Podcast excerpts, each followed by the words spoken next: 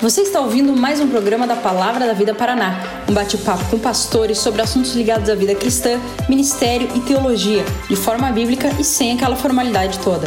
Começa agora mais um episódio de Pastores de Chinelo.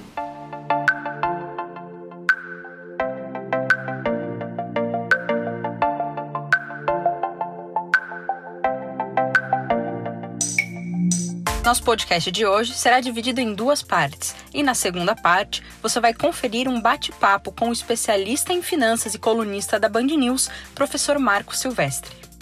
Beleza, galera? Estamos começando mais um podcast Pastores de Chinelo. E hoje a gente vai ter a alegria de conversar sobre um tema muito interessante, muito mesmo, que eu acho que tem tudo a ver com o momento que a gente está vivendo. Uh, e não é sobre vírus mas a gente vai falar um pouquinho sobre dinheiro, sobre finanças. E para conversar com a gente, ah, nós temos um time de pastores muito legal. Ah, tá aqui com a gente o Alex. Fala galera, aqui tá falando é o Alex Queiroz. E a minha frase desse podcast é: No dia em que suor der dinheiro, pobre nasce sem sovaco. Meu Deus do céu. Não entendi ainda a frase. Eu preciso entender melhor isso. Ah, tá com a gente também o Bruno. Fala galera, sou o Bruno Ruggeri e queria dizer para vocês que o nosso dinheiro tem tanto ou mais a dizer a respeito de adoração do que inclusive as músicas que a gente canta semanalmente. Com a gente também, Marcelão. Bradesco, agência 3931, conta corrente 28676. E esse que vos fala, uh, Thiago Vercelino. A gente vai conversar aí nosso dia. E dinheiro é igual Bíblia. Quanto mais você aplica, melhor para você. Olha aí, hein? Vamos lá. Garoto propaganda da, da bolsa. Por favor, não parem de ouvir o podcast até aqui. dá uma chance, dá uma chance. Mas beleza, gente, pra gente começar, é... eu enquadraria, não sei o que vocês acham, mas eu enquadraria que falar de dinheiro uh, usando a Bíblia é igual ou em mesmo paradoxo, paradoxo não, né, mas complexo de causar medo nas igrejas do que, por exemplo, o assunto sexualidade. A gente tem aqueles assuntos na igreja ou no cristianismo que os pastores, que a galera dá aquela fugida, né? Ah, sei lá, cada 10 mensagens, nenhuma vai falar sobre alguns assuntos que a gente tem costume de, de, de procurar. E é um, é um tabu, né? Lembrei a palavra que eu queria usar, é um tabu. Por exemplo, falar de sexualidade é um tabu muitas vezes na igreja. Ah, existem poucas igrejas que vão ter facilidade para falar sobre isso. Vocês acham que falar de dinheiro na igreja, talvez no contexto de cada um aqui, né? Pastor, de igreja e tal, falar de dinheiro, biblicamente, é um tabu que a gente precisa ser quebrado ah, no cristianismo? É, pensar no, no, no, no meu contexto local, não, não é um tabu, é tranquilo. Só tem aquela, aquela, aquela sensação de cuidado, de pisar em ovos, porque existe, infelizmente, muita igreja por aí de teologia da prosperidade, de pilantragem, de que fala em dinheiro, que dá, dá seu dinheiro para você ter um lugar no céu, né? versões modernas da Idade Média. Aí. Então, uh, só, só esse receio. A gente fala com muito cuidado é, a respeito de contribuição nesse sentido, mas não é um tabu, não. Acho que muitas igrejas, nas igrejas mais sérias, históricas, é, a coisa tá, tá indo bem. Mas pensando no cristianismo como um todo, aí teria que ter uma análise mais completa, visitar cada contexto local. Não sei se hoje ainda é um, é um tabu exatamente. É, eu, eu acho que é um tema, é um tema que pega, né, para todo mundo. Certa medida, de certa forma, acaba sendo um tema difícil de abordar porque pega para todo mundo, né? A gente acaba né, evitando muitas vezes temas que são mais difíceis. Né? Eu, eu, eu, sendo sincero, eu às vezes eu tenho dificuldade de falar porque eu tenho dificuldade de lidar. Né? E, e, eu não para ser hipócrita. Né? É difícil você falar de uma coisa que você ainda tem dificuldades. Eu acho que pode ser um, um dos motivos também. É, isso aí. Eu, eu preciso reconhecer que existe uma mancha que esse assunto manchou, de uma certa forma, a igreja evangélica, que eu quero dizer, porque existem igrejas evangélicas com essa tal de teologia da prosperidade que mancharam o nome da igreja. Então, por exemplo, né, na, na igreja que eu congrego, que eu sou pastor, a gente não fala sobre contribuição no período de culto público. Não acredito que as igrejas que façam isso, logicamente, estão fazendo errado. Mas foi uma decisão que a gente tomou pensando em abraçar as pessoas que estão traumatizadas com a igreja. Estou localizado numa cidade, estou localizado em uma cidade que existem muitas pessoas machucadas com a igreja. Fala-se muito aqui sobre teologia da prosperidade. Então a gente decidiu, na, na tentativa de amar e abraçar as pessoas, realmente falar desse assunto apenas com quem já é da casa e não em momentos públicos. É, uma vez eu tava num. Eu fui cutucar uma pessoa, repreender uma pessoa num assunto, uh, e esse assunto era financeiro. E essa pessoa era mais velha que eu, né? Pra quem me conhece aí, bem coisa de Tiago, né? E repreender pessoas uh, mais velhas, enfim. Mas eu fui repreender uma pessoa com relação a, a finanças, e essa pessoa se sentiu mega ofendida. E ela virou para mim e disse o seguinte: Olha, Thiago, você tem que tomar cuidado com a maneira como você fala, porque falar da intimidade sexual das pessoas e da intimidade financeira das pessoas é algo muito sério. Olha aí. aí eu falei. Hum, tá. Por quê? Eu, eu, eu traduzo essa fala como um dos motivos porque talvez algumas igrejas tratem como tabu. Eu acho que tem um senso comum de que finanças é algo muito pessoal. Sim. É algo muito do coração. A maneira como eu lido como, com finanças não tem nada a ver com a maneira como você lida. É, existe aquele, aquela, aquele sentimento de não dizer quanto ganha, né? Sim. Ah, você não precisa saber quanto eu ganho, entendeu? E a gente acaba transferindo isso, muitas vezes, para a hora de lidar biblicamente com o assunto, né? Não, não vamos falar sobre isso porque é algo muito pessoal. E, você falando disso, me lembra que, engraçado, indo na contramão disso, o, dois dos assuntos prediletos do Senhor Jesus, que ele, dos que ele mais falou, foram exatamente moralidade sexual e, e finanças. É, Bem pessoal, porque o evangelho é assim, né? Ele entra exatamente na intimidade, né? Não, não sei porquê, mas eu acho é. que ele já sabia onde é que ia dar ruim pro ser humano. Suspeito, suspeito sim. Isso, eu acredito que isso tem muito a ver por causa da dicotomia que a igreja faz, faz entre o dualismo, né? Entre as coisas sagradas e, e profanas. E aí parece que separou o que, que é religioso e o que, que são aspectos científicos e técnicos, eu acredito que exista, de uma certa forma, a religião cuida do meu coração, da minha vida espiritual, mas das minhas finanças cuido eu.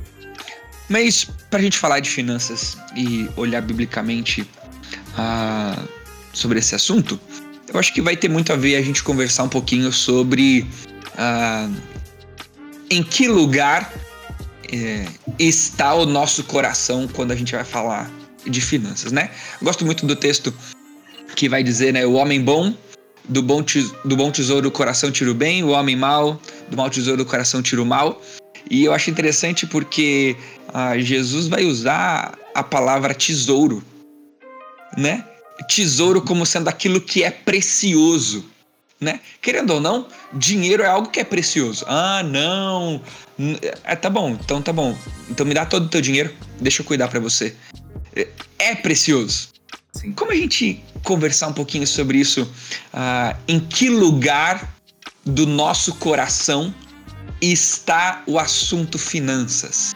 Você me deu a deixa perfeita, porque logo em sequência, esse texto que você citou, é, dentro do Sermão do Monte, né, a gente está falando de Mateus 6, Jesus ele vai mencionar uma expressão que é muito mal interpretada, né, quando ele fala sobre os olhos maus. Não sei se vocês lembram disso, mas ele diz no verso 22 né, que a candeia do corpo são os olhos, de modo que se os teus olhos forem bons, todo o teu corpo, todo teu corpo terá luz. Se os teus olhos forem maus, o teu corpo estará repleto de trevas. e aí se a luz que há em ti forem trevas, é, que grandes trevas serão. Jesus fala isso. E eu me lembro em aula de teologia, uma vez eu perguntar para meus alunos, era uma aula de hermenêutica, eu perguntar para eles a respeito da interpretação desse texto. É, e cara, a criatividade foi longe. O que, que, que é olho bom e olho mal? Cara, mal é isso, aquilo, papá. Cara, olho bom e olho mal é, inclusive era uma expressão né, é, idiomática ali, né? Ain ha, olho mal, que é a ideia de ganância. O que Jesus está falando é ganância. A pessoa que tem olho mal é a pessoa gananciosa. E o olho bom é exatamente o oposto disso. O assunto que Jesus está abordando aqui é exatamente a questão da ganância. Uma pessoa de olho mal é uma pessoa que está em trevas. O ganancioso está em trevas.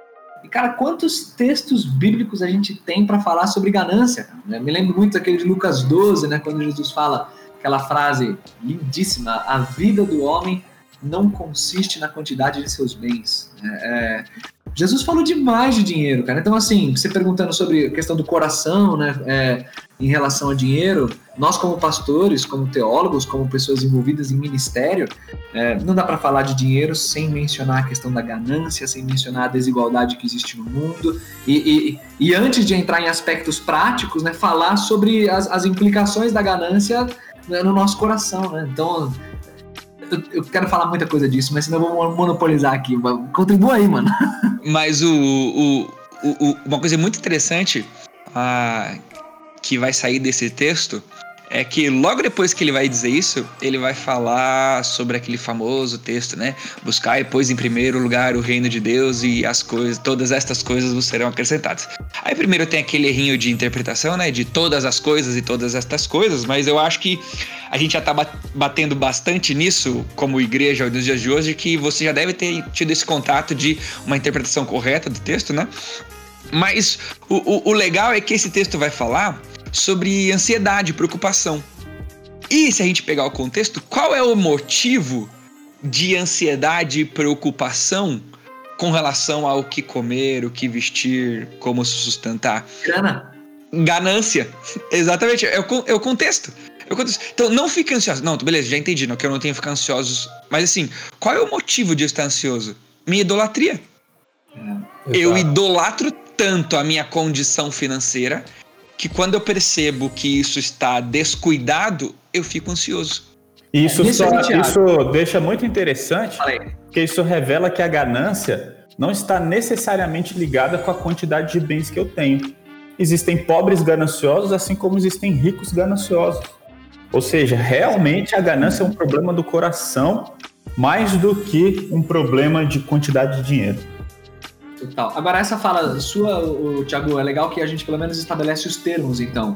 Se ganância tá num, num extremo, é, eu queria sugerir aqui, não sei o que vocês acham, mas o, o, a ideia do contentamento, né, a ideia de que Deus é o provedor e que meu coração descansa nisso, tá exatamente no outro polo e é, um, é o que a gente tem que buscar, independente, como o Alex falou, da condição financeira que a gente tenha, seja rico ou seja pobre, né? Hum. Eu tava no. Eu lembro de uma vez no seminário, conversando com o Alex na sala da amizade, e o assunto era a satisfação em Cristo. E eu lembro que a gente ficou um tempão conversando sobre o que, que de fato Deus ele é capaz de Deus ele é capaz de satisfazer tudo mesmo. Ele satisfaz todos os nossos desejos. Enfim, a gente colocou vários assuntos em cima da mesa, né? Ah, o desejo sexual. Eu consigo estar plenamente satisfeito do desejo sexual, ah, mesmo sendo somente Deus que me satisfaz. Enfim, foram uma conversa longa. Cara, me lembra aí mais. que eu não lembro dessa conversa. Fale mais. Cara, eu lembro que era de tarde, assim, porque a minha cabeça tá com uma imagem tipo de sol na sala da amizade, assim, sabe? Mas agora não, é, agora eu não vou lembrar muito bem assim todo o contexto da conversa. Mas uh, Deus é capaz de satisfazer, de nos fazer ou de nos fazer, né? Ou de nos deixar plenamente contentado, contente, satisfeito, independente da nossa condição financeira? Pô, velho, Filipenses 4 não é exatamente isso. É quando, quando, quando Paulo fala aprendi o segredo de viver contente em toda e qualquer situação. E exatamente a, a ideia é contentamento mesmo. E ele fala ali naquele contexto de Filipenses 4 sobre viver com fartura e sobre passar necessidade também. Então, assim, agora, vamos ser honestos, né? A gente falar aqui no podcast sobre isso, pô, é bonito pra caramba, é romântico pra caramba. Agora, viver isso, né? Viver o contentamento num contexto de necessidade é, e viver o contentamento num contexto de fartura, quer dizer, de você ter isso.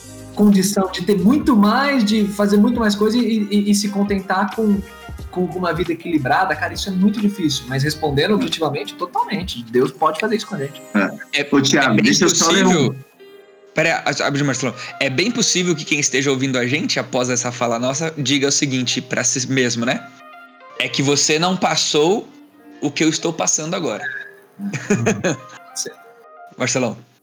Olha o que o texto de 1 Timóteo 6,17 diz, né? Ordene aos que são ricos no presente mundo que não sejam arrogantes, nem ponham sua esperança na incerteza da riqueza, né? já mostrando que aonde a galera coloca segurança, não existe segurança nenhuma, mas em Deus, que tudo nos provê ricamente para a nossa satisfação. Ou seja, é em Deus que nós temos satisfação. E, e no dinheiro não, nós não temos né, satisfação e não temos segurança. E é, são os motivos pelos quais as pessoas buscam. É, uma Cara, isso, é, vez... é, isso é lindo, velho. Manda. Uma, uma vez eu tava vendo alguns stories do Instagram e nos stories tem aquela opção de você fazer perguntas, né? Faça-me uma pergunta e uma, uma pessoa perguntou para um amigo qual a razão da vida. E ele colocou minha filha. E eu fiquei pensando, né, cara, e se a filha do cara morrer? É, e pela Deus na sua soberania, cara, a filha do cara teve um problema seríssimo de coração. Graças a Deus ela não morreu graças a Deus, assim, pela graça de Deus, mas foi uma cirurgia terrível. E, e eu estou usando esse exemplo exatamente para ilustrar essa questão. Quando a gente coloca a, a, nossa satisfação nas coisas que a gente tem, né, nas coisas aqui dessa terra, no, no resultado do nosso trabalho, naquilo que Cara, é um perigo porque a gente está colocando numa coisa terrena, passageira e que pode passar a qualquer momento. Esse ponto é, é, é muito bom de ser abordado porque a gente até amplia um, um pouco mais além quando a gente fala de ganância ou fala de, de contentamento, né, de onde está meu coração. Porque, tipo assim, existe uma diferença de geração bem, bem grande, né? No passado, você tinha essa mentalidade muito forte, né, impressa no coração da galera, galera que hoje é talvez a geração mais idosa, essa coisa de, de juntar, né? De ser uma coisa bem patrimônio. Então eu, eu, eu, eu preciso ter bastante, bastante bens e tudo mais. Isso é um sucesso terreno, né? Um sucesso financeiro. Aí casar sem casa Aí, própria? É, exato, exato. Quem, Não, quem, deixa eu comprar minha televisão primeiro antes de casar. É, quem casa quer casa, essas coisas assim. O tempo foi passando e hoje você vê, é, trabalhando especialmente com galera mais jovem, casados mais recentes também, você vê que um, um tanto dessa mentalidade não, não tá tão forte assim, mais como era no passado, pelo menos. Aí você pensa, beleza, que bom, a geração agora aprendeu, agora tá mais madura. E não, cara, na verdade o que aconteceu foi só uma transferência. Porque, por exemplo, hoje o sonho de tudo que é casal, o cara é recém-casado, então, os caras querem viajar, né? Querem conhecer o mundo inteiro. Todo mundo quer viajar, quer postar foto de lugar X, lugar Y. E isso envolve o quê? Para viajar você precisa do quê? Você precisa de grana. Então existe uma condenação, né, uma denúncia de, ah, no passado, juntar dinheiro. Ah, não, meu coração não tá nessas coisas de juntar dinheiro. Mas se seu coração tá em ficar viajando e conhecer o mundo e precisa de dinheiro, você tá exatamente no mesmo problema. Você só tá, só tá transferindo a satisfação e o contentamento para outras áreas. É um, é um, outro tipo de ganância, vamos chamar assim, né? Ô, ô Bruno, a gente eu... encontra. Vai lá, vai lá. Como que a gente encontra um equilíbrio entre a, aquela a famosa pergunta, né? Ah, é errado então eu ser rico? Se eu tenho que encontrar meu contentamento em Deus, é errado eu ser rico? Mas ao mesmo tempo, como que a gente encontra um equilíbrio em, de uma certa forma, a sonhar, poder se planejar com um acúmulo de bens, com objetivos, sei lá, enfim. E ao mesmo tempo, encontrar o contentamento em Deus, na palavra dele, no serviço cristão. Como a gente lida com isso então? Boa. É, tem um texto aqui, vou ler, tá lá em 1 Timóteo também, que de fato, 1 Timóteo 6, 6 a 9, De fato, a piedade com contentamento é grande fonte de lucro, pois nada trouxemos para este mundo e dele nada podemos levar. Por isso, tendo que comer e com que vestir-nos, estejamos com isso satisfeitos. Né? Ele continua: os que querem ficar ricos caem em tentação e armadilhas e muitos desejos controlados e nocivos que levam os homens a mergulharem na ruína e na destruição. Então, qual que é o padrão né, ideal, suficiente? Né? Uh, a gente sempre vai arrumar justificativa para mais, mas nunca para menos. A gente sempre justifica para um padrão de vida mais alto, mas nunca mais baixo. Então, o texto é muito claro, né? Se você tem o que é base, né, o que é essencial, esteja satisfeito. E aí, não é que você não pode ter, você não pode aumentar. Se você for um bom trabalhador, inevitavelmente você vai ganhar mais. Né? Uhum. Se você trabalhar bem, a consequência é ganhar mais. O problema é como que você vai gastar, por que, que você quer ganhar mais, né? O, o, o objetivo final não deve ser querer ter mais dinheiro, querer ficar rico. Né? Você manter um padrão moderado e investir no reino. A gente vai falar mais sobre isso. Isso é forte, né, mano? Isso é bem forte. E eu, eu, acho muito pertinente também, porque eu não sei vocês aí no contexto de igreja de vocês, mas eu acho que deve ser muito parecido, né? Eu, eu sou pastor numa igreja num, num, bairro de classe média, classe média, média um pouquinho pra cima, talvez. E. E pra cima? Cara, as. e, cara, as, o assunto das das rodinhas, cara, de jovem, é, é, tá bizarro isso daí. Você vê a galera conversando, sei lá, é, antes era futebol, era não sei o que, mano. A galera tá conversando sobre investimento, cara. É muito modinha, todo mundo falando de investimento, que investir assim, porque tô investindo tal, porque ações, acompanhando. É, é impressionante como esse assunto. impressionante como esse assunto tá em alta, cara. E, e assim, vamos lá, é, tentando responder objetivamente, né? Você é, Ser rico é pecado? Cara, não, não dá para afirmar que ser rico é pecado. É, é, isso, isso, seria muito, muito irresponsável, né? Agora, eu, eu fiz o. Eu lembro meu, meu trabalho de, de conclusão de curso no, no, seminário foi, foi uma análise, né, uma exegese de um texto de Lucas, capítulo 16, a parábola do mordomo infiel. Uma parábola bem da hora e fala sobre dinheiro, inclusive, ali. Foi um trabalho enriquecedor para mim, é, trocadilho. Isso foi muito bom. E, e, a, e eu lembro, cara, de, de, de, de, estudar a respeito e de ver assim como a figura do rico, muitas vezes, ela é usada sim negativamente nos evangelhos. Os ricos, eles são é, é, muitas vezes colocados em contrastes com, com, com pobres injustiçados e os ricos são opressores. Isso você vai ver muitas vezes. Porém, mesmo nos evangelhos, você vê bons exemplos. Tipo, Zaqueu, é, no capítulo 19 de Lucas, que, que se converte e ele passa então a ter uma mentalidade agora, a partir da redenção que tem em Cristo, de, de é, restaurar o padrão de, de opressão que ele fez com as outras pessoas, ele decide restituir. Você vê, por exemplo, o próprio José de Arimateia, Nicodemos, que tiveram um papel importante na, na na morte de Cristo. Você vê mulheres, né, em Lucas capítulo 8, mulheres que, ao que tudo indica, tinham posse, né? Você vê é, mulheres. Trabalha, trabalhavam com, com Herodes, né? Elas, exato, e elas sustentando o ministério de Jesus. Então, assim, o ser rico não é um problema em si, mas o ser rico te coloca em uma mais perto de uma fronteira que se você cruzá-la, que é a fronteira da ganância, a fronteira de gostar da grana, te coloca mais próximo disso e é muito perigoso. É, só para concluir aqui minha, essa parte da minha fala, tipo assim, sei lá, pastor, é, é errado eu, sonhar em, em, casar e ter um apartamento com a varanda gourmet dos meus sonhos, né? Ou é errado eu comprar uma moto cara que eu curto pra caramba lá, uma moto, os pneuzão, tal, não sei o quê, uma, uma. Como é que é aquelas motos de corrida lá, sei lá. É, é caro. É caro não é errado? Caro é, com certeza. É, é, é errado eu querer isso? Mano, você até pode é, pensar nessas coisas. O problema não é ter a varanda gourmet, mas o problema é quando você fica fazendo carinho na churrasqueira e, e tipo assim, olha como que delícia, como eu gosto disso tal. o problema é o iPhone cair no chão e quebrar e você perder seu chão, né?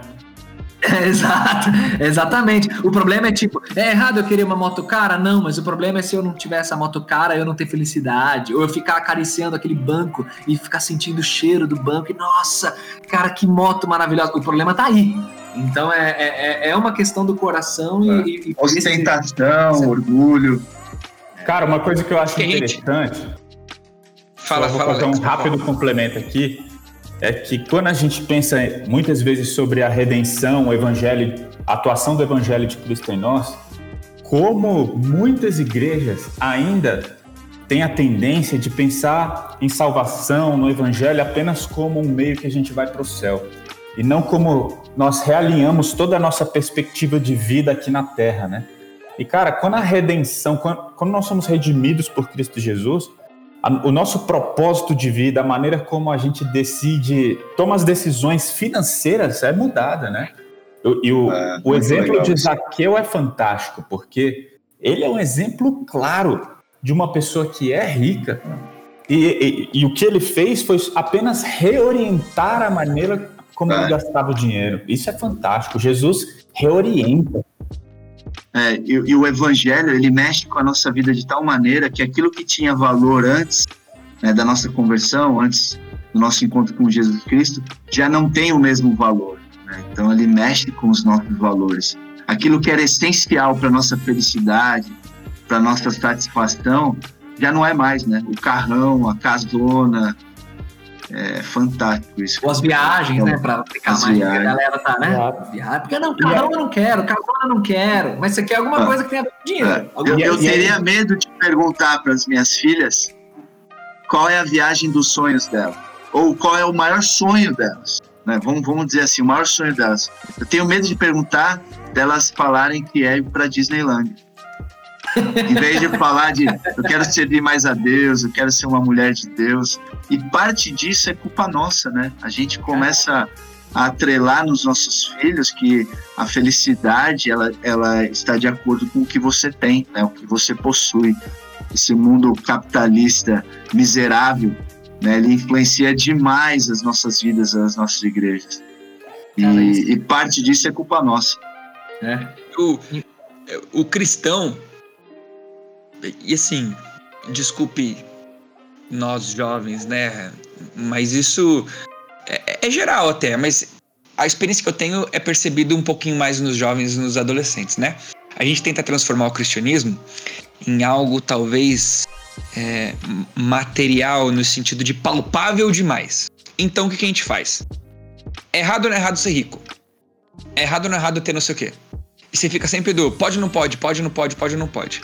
E eu acho que uma coisa legal que a gente entende aqui do nosso, até aqui do nosso papo, é que muitas vezes para falar de, de dinheiro, a gente tem que jogar a nossa conversa um pouquinho no campo da subjetividade para entender que o coração é quem ganha o local central da discussão e não o que está vindo para fora, o externo.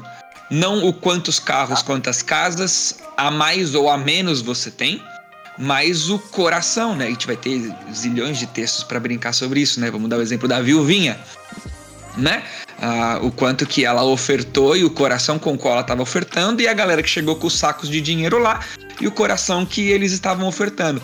Então, o problema de Jesus não era com a como Jesus bateu em rico na Bíblia, né? Mas o problema dele não era com o rico. O problema é que no coração do rico ele encontrou, ele encontrou algumas atitudes que ele gostaria de demonstrar que eram erradas e encontrar o certo. Um, um, exemplo que aconteceu ontem aqui em casa. A gente estava, eu e a esposa boa, conversando boa, um pouquinho. Tem pecado envolvido ou não? Vai, fala. Confessa aí. Não, não é. Não, eu vou, vou falar, vou falar bem de mim mesmo. Boa, assim é legal também, vai. Ah, isso é. é a gente estava ontem.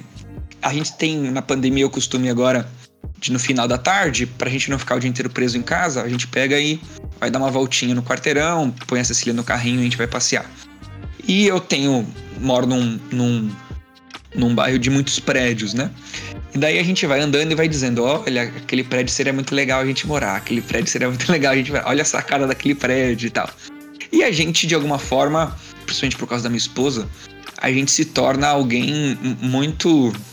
Acho que organizado seria excessivo. Mas lidamos com dinheiro com sabedoria. A Andriele é muito organizada, né, com relação a isso. Mas foi interessante. Passamos o nosso passeio inteiro conversando sobre esse assunto. Não vamos comprar, não vamos comprar, vamos sonhar, não vamos sonhar, vamos planejar. Será que a gente vai mudar de Curitiba um dia? Será que nós não vamos?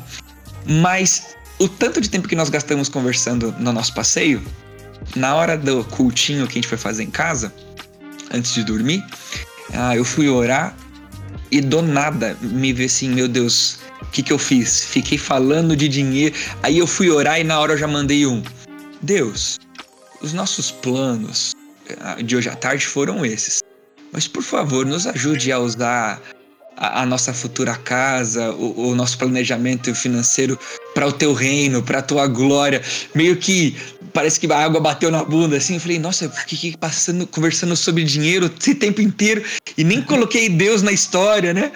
É, porque é o coração de novo. Uhum. A gente vai se deixando levar e, e, e para de colocar Deus no meio do, da conversa, que é o assunto central da conversa. É uma vez, é, eu comecei aqui, um, um determinado momento, falando sobre um, uma dívida, né, que a igreja evangélica tem. Não é dívida a palavra, né? É só o trocadilho do Bruno aí. Mas aí, existe muita teologia da prosperidade em igrejas que se dizem evangélicas. E um exemplo que eu achei assim, cara, marcante demais, demais mesmo foi uma igreja em São Paulo que eu congreguei durante muito tempo. Uma vez entrou um cara no, na secretaria da igreja, falou que queria falar com o pastor, entrou no gabinete do pastor e falou para o pastor assim: Olha, eu, eu tenho que pagar uma dívida com Deus. O cara tirou um talão de cheque e colocou no cheque um valor de aproximadamente entre um milhão e dois milhões de reais e falou: Olha, tô com uma dívida e eu vim pagar essa dívida com Deus aqui agora. Cara, o pastor pegou aquele cheque, rasgou e falou: Cara, a dívida que você tem, Jesus pagou na cruz. E você não vai conseguir pagá-la com seu dinheiro. Então, realmente, ele estava falando: o problema está no seu coração. O problema está no seu coração. E só quem pode resolver o problema do seu coração é Jesus. Jesus resolve esse problema. E caraca, mano, aquilo ali foi marcante demais. Quando ele contou, eu quase dei um beijo nele. Falei, ah, que massa. Nossa, eu já fiquei assim, se você quiser, eu converso com Jesus para você. Você pode dar um cheque pra mim. Marcelão já deixou a conta bancária aqui. Aí, ó. É, Marcelão já até deixou o cara. Você ia falar, Marcelão? Não, não, agora eu, eu me perdi. Eu até pensei, falei, mano. É, é você tinha comentado. Era no, no outro assunto. Eu, Marcelo, eu... mas se quiser passar o número do cartão de crédito e a senha também tá tranquilo, não precisa só passar a conta, não. É, né? Eu queria reforçar isso aí que vocês estão falando, que assim, talvez a galera viu, né? Podcast sobre dinheiro. Nossa, agora então vai, vai ter dicas de investimento, vai ter lidar com dívidas, vai ter não sei o que. Cara, vai ter, até vai ter. Não exatamente aqui, mas até vai ter. Só que a gente, para falar de dinheiro, precisa dar um passo antes e conversar a respeito do coração, que é o que a gente está fazendo. E e tentar descobrir o que tá no nosso coração. Porque pode parecer até muito óbvio, né? Muito, ah, beleza, tá falando isso. Mas, cara, é só você olhar a sua realidade. Deixa eu dar uns exemplos bem pitorescos, assim, aqui de, aqui de São Paulo, né? Eu, eu vou passear com um cachorro, às vezes eu pego, vou de um bairro, vou em outro bairro e vou andando, e que nem o Thiago tava contando, vou vendo os nomes né, de prédios. E, cara, eu me divirto muito com o nome de prédio, cara. Passei, tem um prédio que chama Palazzo Esplêndido. Olha isso, o nome. Eu quero. Qual, meu sonho é morar num prédio que tem um nome gringo, um nome italiano, Palácio Esplêndido. Outro prédio chama Mansão dos Nobres. Cara, que vergonhoso morar num prédio. Chama, imagina, onde você mora? Qual é o nome do seu prédio? Mansão dos Nobres. Que babaquice, cara. Mas é. O outro que eu vi, Ilhas Gregas, o negócio lotado de, de, de um bairro pobre, se chama Ilhas Gregas. Por quê? Porque quem mora no prédio, ele quer se sentir que tem alguma, né, rola uma posição, rola um. um, um não, não Quem decora nome de prédio, mano? é, é Não, com, convenhamos, né? Quem decora o nome de prédio, vamos lembrar que já que esse podcast é de amigo, né? A pessoa que decora o nome do prédio é a mesma pessoa que decora número de chassi de carro, né? Lembra do seminário? A gente abria os carros para mostrar os números do chassi e o Bruno decorava. Sim, você está ouvindo um podcast de uma pessoa que decora números de chassi de carro. Eu abandonei essa prática faz tempo já. É. Glórias a Deus. Mas, cara, é, é isso, assim, o que, que é. Eu tô zoando aqui, botando os nomes dos prédios, mas o que, que tá por trás, cara? O que, que tá por trás do coração das pessoas quando a gente quer lidar com dinheiro como sendo um, algo que faz distinção entre pessoas, né? O que, que tá por trás da cultura gourmet? É.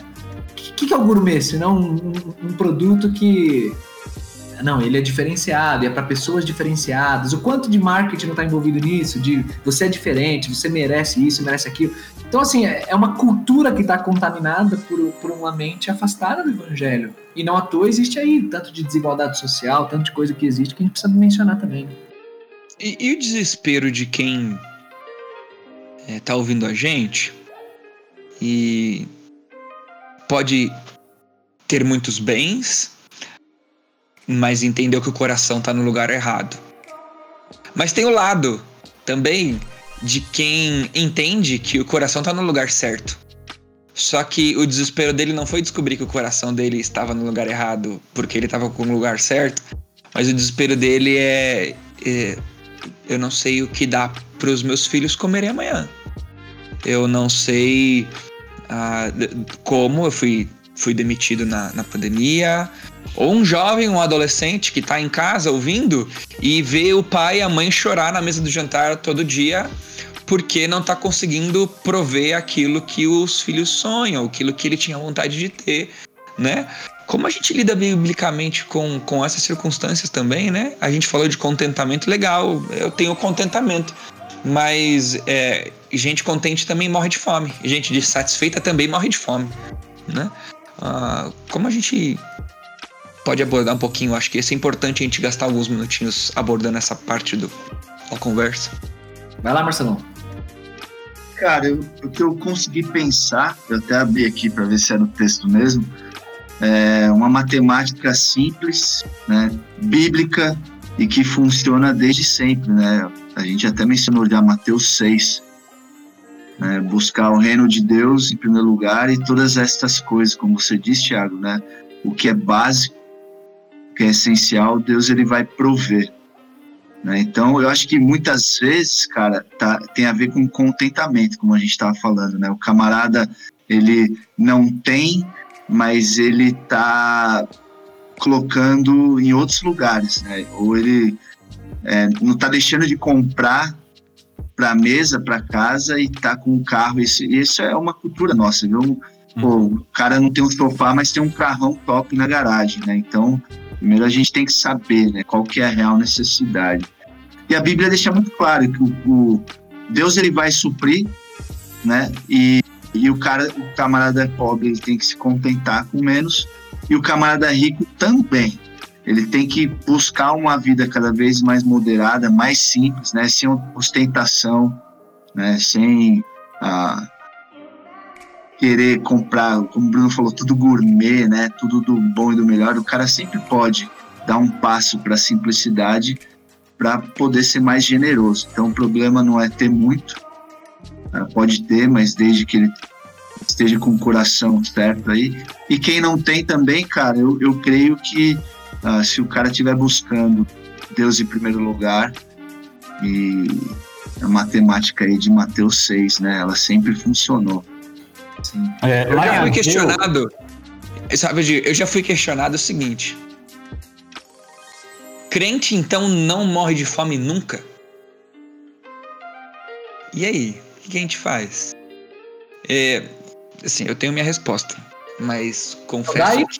Não, então, confesso que eu gostaria de esperar, de esperar muito vocês falarem antes que eu da minha resposta. Mas, mas mandaram na cara. Mandaram na cara. Então quer dizer que nenhum crente vai morrer de fome jamais. Quem morreu de fome não era crente. Seria, a resposta caminha na mesma direção do, da pergunta. Então, crente não morre assassinado? Então, crente não morre perseguido? Então, crente não morre sofrendo? A resposta, crente morre de fome. Mas isso não significa que Deus não proveu, né? Isso não significa que Deus não livra. Isso não significa. Pô, Paulo teve vários livramentos descritos na Bíblia. No final, ele foi lá e foi morto, foi assassinado perseguido por Cristo Jesus. Da mesma forma, Deus está constantemente. Eu, eu desafiaria cada um aqui, nós quatro aqui que estamos participando desse podcast, a contar testemunhos em que Deus nos supriu. Cara, eu tenho vários, coisas assim, milagres, milagres, coisas que eu não saberia explicar. Então, que, que Deus falou: olha, eu vou deixar claro que fui eu. então, assim, Deus liberta, Deus cuida, é real. Agora, quando a soberania de Deus é, deixa acontecer, aí.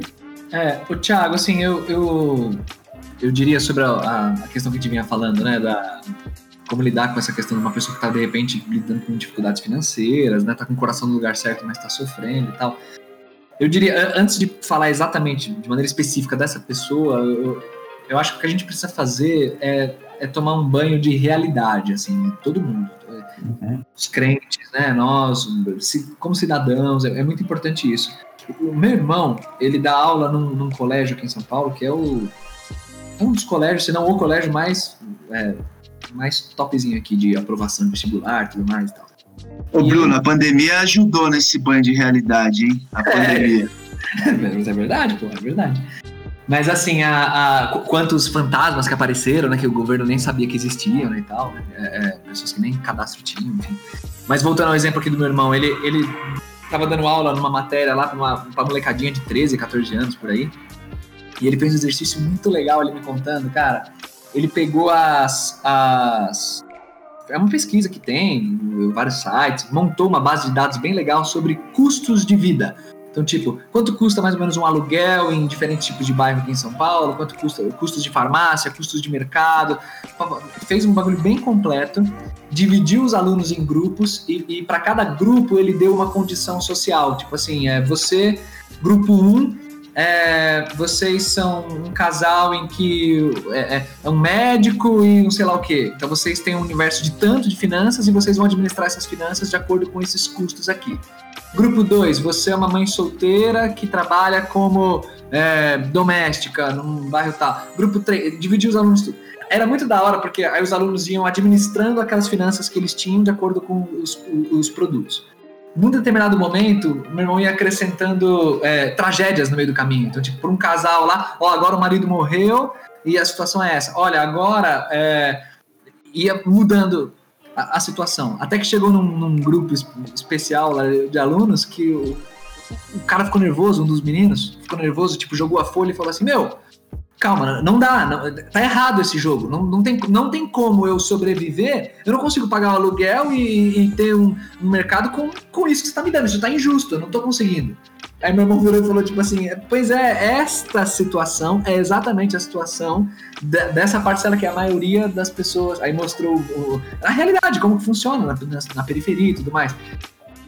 Isso é o que eu tô chamando de banho de realidade. A gente entender que a realidade é muito mais dura do que a gente é, imagina. E se você vive numa realidade assim, cara, é, o nosso mundo é cruel, é injusto, mas o evangelho, ele é evangelho para todo mundo, inclusive para quem tá com uma, uma situação de privação, de eu não sei como sustentar minha, minha casa, não sei como que vai, quanto de salário vai cair, se a pandemia vai ser assim assado. O evangelho continua sendo evangelho, cara, o conselho vai ser o mais óbvio do mundo. Continua confiando em Deus. Deus, ele é provedor.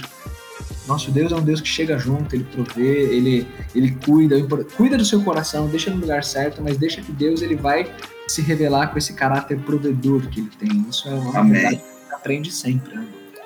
Cara, Amém. eu acredito que o Marcelão até tocou em rever né, os nossos gastos. A Geu, quando fala sobre a reconstrução do templo, diz que o povo, ao invés de chorar, alguns choravam de alegria, os mais novos choravam de alegria porque o templo do Senhor foi reconstruído. Só que os mais antigos choravam de tristeza, falando: caramba, é isso o é. templo? Porque o, o, templo era muito mais bonito que isso. E... A glória do segundo templo não vai se comparar à glória do primeiro templo. É, e aí, que que, por que, que eu tô é citando isso? Porque é, é, muito difícil vou descer o padrão.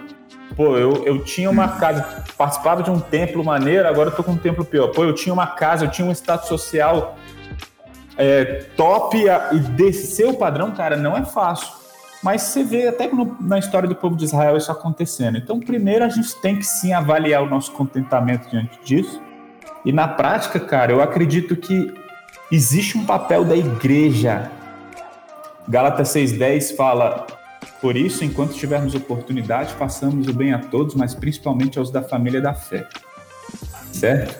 Então, assim, cara, a gente tem que se cuidar. Uma coisa que foi muito legal que eu tenho visto, não apenas na minha igreja, mas nas igrejas eu, de pastores que eu tenho conversado, é sobre o fundo de socorro, como ajudar as pessoas no momento de dificuldade agora da pandemia. Cara, a igreja tem que se ajudar, mano. Sabe? Igreja não é, é, é sabe, o dinheiro não é para pagar parede, luz apenas. Não, não tô falando que não tenha que fazer isso, né? É, mas, cara, a igreja é para se ajudar, a galera tem que se ajudar. Então, eu acredito que Deus supre sim, a gente tem que confiar em Deus. Cara, como a gente tem que pensar nisso, é, no cuidado de Deus através da igreja? Acho isso muito importante. Nós, como pastores, precisamos tocar sim nesse assunto e, e cara, fala, encher a bola e falar, mano, a gente precisa se ajudar, as igrejas precisam se ajudar e tudo mais. É, uma coisa que eu acho legal também, cara, assim, não sei se vocês viveram isso que eu vou comentar agora, eu acho que sim. É, a gente estudou num seminário de tempo integral, né? Para quem não sabe, tipo, então a gente não tinha como trabalhar e, e para pagar mensalidade, enfim, era, era morando lá de vez. E aí a gente sempre era sustentado, seja por igreja, por outras pessoas que se comprometiam, que a gente chama de mantenedores, né? E mais de uma vez teve gente que, que me abordou, tipo assim, é, nossa, cara, eu não sei, é tão bonito como você vive assim pela fé, né? O sustento mensal é, é de Deus e você não sabe como que vai pagar a, a próxima mensalidade, tipo assim, viver de sustento. Eu, isso não é para mim, cara. Eu não sei se eu conseguiria isso. É, eu acho bizarro é, é, esse pensamento, porque é uma falsa ilusão de que quando eu tenho um emprego relativamente estável, que eu caio meu salário sempre num dia X, ou tenho já uma empresa X, Y, Z, sei lá eu, é, você tem a sensação de que o teu sustento, a tua provisão vem de você, vem do teu trabalho, vem dessa empresa. É, mas a realidade é que todos nós estamos no mesmo barco mês a mês nós não sabemos como a gente vai, vai ter o sustento em casa. E a provisão de todo mundo é igual. Todo mundo é, vive esse mesmo maná, essa mesma provisão de Deus. Cara, amanhã ou depois pode mudar, pode ter uma demissão, pode ter uma falência, pode ter é, uma mudança, uma instabilidade, o país quebra, alguém morre, sei lá o que acontece. Então, todo mundo tá nesse mesmo barco. Não existe essa coisa de, ah, eu não sei se eu teria fé para viver dependendo só de Deus. Todo mundo depende só de Deus. E essa mentalidade que a gente precisa reforçar no que diz respeito à provisão, né? Uhum. Um exemplo disso é o, um exemplo disso, Bruno, é o Schumacher, velho. Um dos atletas mais bem pagos da história, mano. Cara, teve um problema sério de saúde, ficou de cama, gastou todo o dinheiro para fazer da casa dele um hospital. Acabou, mano. Acabou. Triste, né, mano? É triste demais, mano. Triste demais. E ao mesmo tempo a gente precisa é, lembrar e entender que uh, paralela à provisão divina, a, a beleza, a majestade, a soberania da provisão divina nas nossas vidas que nos ajuda a entender que não devemos viver a ganância, olhar para o nosso coração, enfim, tudo aquilo que a gente já conversou até agora a, a gente encontra em paralelo a responsabilidade do homem nisso tudo, né? Não adianta aquela velha história de Deus proverá. Ele proverá, né? Mas Mateus 6 é claro: buscai, pois, em primeiro lugar o reino de Deus. Ele proverá. Ele proverá, mas não seja irresponsável na crença da provisão divina. Porque crer irresponsavelmente na provisão divina é também, como a gente vem falando até aqui, é também um problema de coração. Uhum. Né? Ah, a Bíblia manda trabalhar, manda ir por atrás. Ser, por ser o provedor, ele não deixa de orientar a, na Bíblia toda a responsabilidade que o homem tem com relação ao seu levantamento de sustento, né? É, na, cria, na, cria, na criação ele estabeleceu isso. Sim. Quando ele uh, distribui ao homem as responsabilidades que ele tinha no jardim. A gente vai poder falar diversos textos bíblicos para a gente uh, comentar aqui sobre a necessidade de, de trabalho. O próprio Paulo, quando ele exerceu seu ministério, ele não teve o mesmo privilégio que Jesus teve e ele poderia ter se apoiado nesse privilégio. Ah, Jesus, ele foi mantido, então Deus proverá, vão me manter também. Não, a Bíblia mostra pra gente que Paulo, ele teve que trabalhar para levantar o sustento para fazer tudo aquilo que ele fez né? Uhum. Se Paulo não tivesse sido responsável com isso, é. talvez nós não teríamos um terço do Novo Testamento, né? Eu sei que isso. brincar de si, é, de si é muito chato, mas nós não teríamos um terço do Novo Testamento, nós não teríamos. Embora a... valha reforçar que Paulo disse isso no contexto em que denunciando a falta de generosidade da igreja de Corinto, né? Que deveria se envolver no sustento, não se envolveu e Paulo, beleza? Vamos, vamos fazer tendas aqui, a gente continua o ministério, né? Incrível, né? Como ele falou assim, ao invés de simplesmente bater em quem não estava sustentando, ele solucionou esse problema. É, é, ó, o, o, o, o, ideal seria vocês serem generosos. Sim. Já que vocês não estão sendo, então vou fazer isso. Então a gente tem que tomar cuidado com, com essa fala. E daí eu acho que. Uh, tentando caminhar um pouquinho já para o fim e a gente ir para alguma coisa prática, né?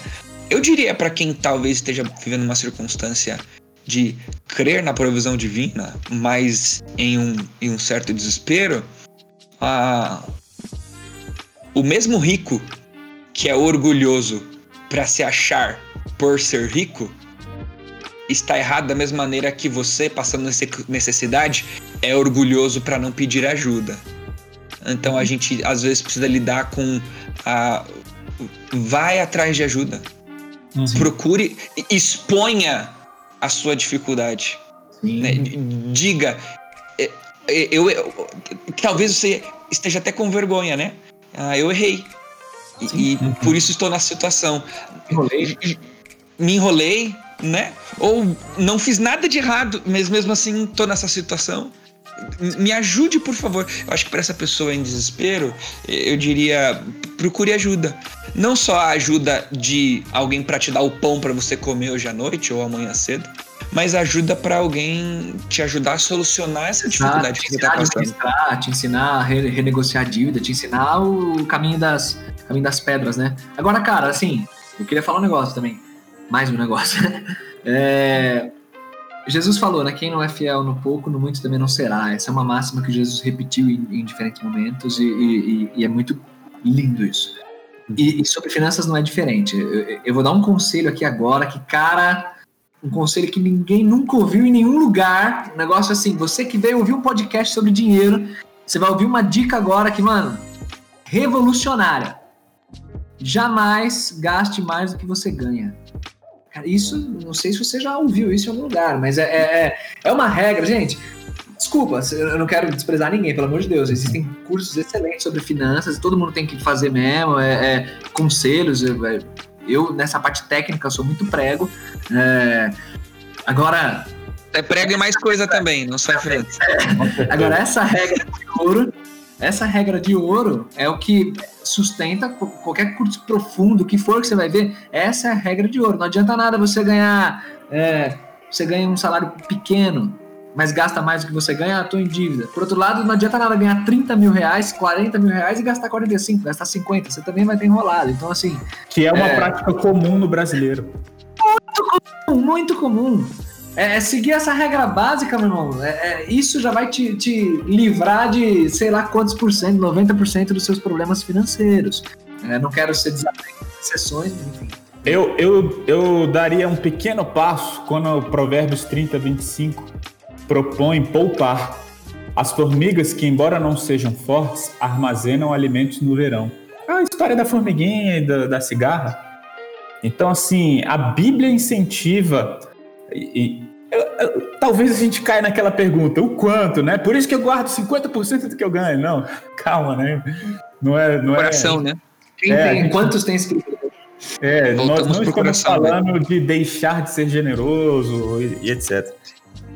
mas eu só tô falando que existe sim um, um, uma verdade nesse princípio, não gasto mais que você tem. Existe também uma verdade de que nós devemos aprender a poupar, mano. Devemos aprender a ter. Cara, teve um momento da minha vida, especialmente no ano de 2017, que eu, eu guardava 10% do que eu ganhava durante alguns anos. Em 2017, mano, eu tive um aperto financeiro absurdo. Mano, eu fui esgotando o que a gente chama de fundo de reserva, né? Cara, fui, fui esgotando, mas aquilo ali foi tão importante. Se eu não tivesse guardado, mano, eu não teria. Eu, eu Sabe-se lá como Deus ia prover.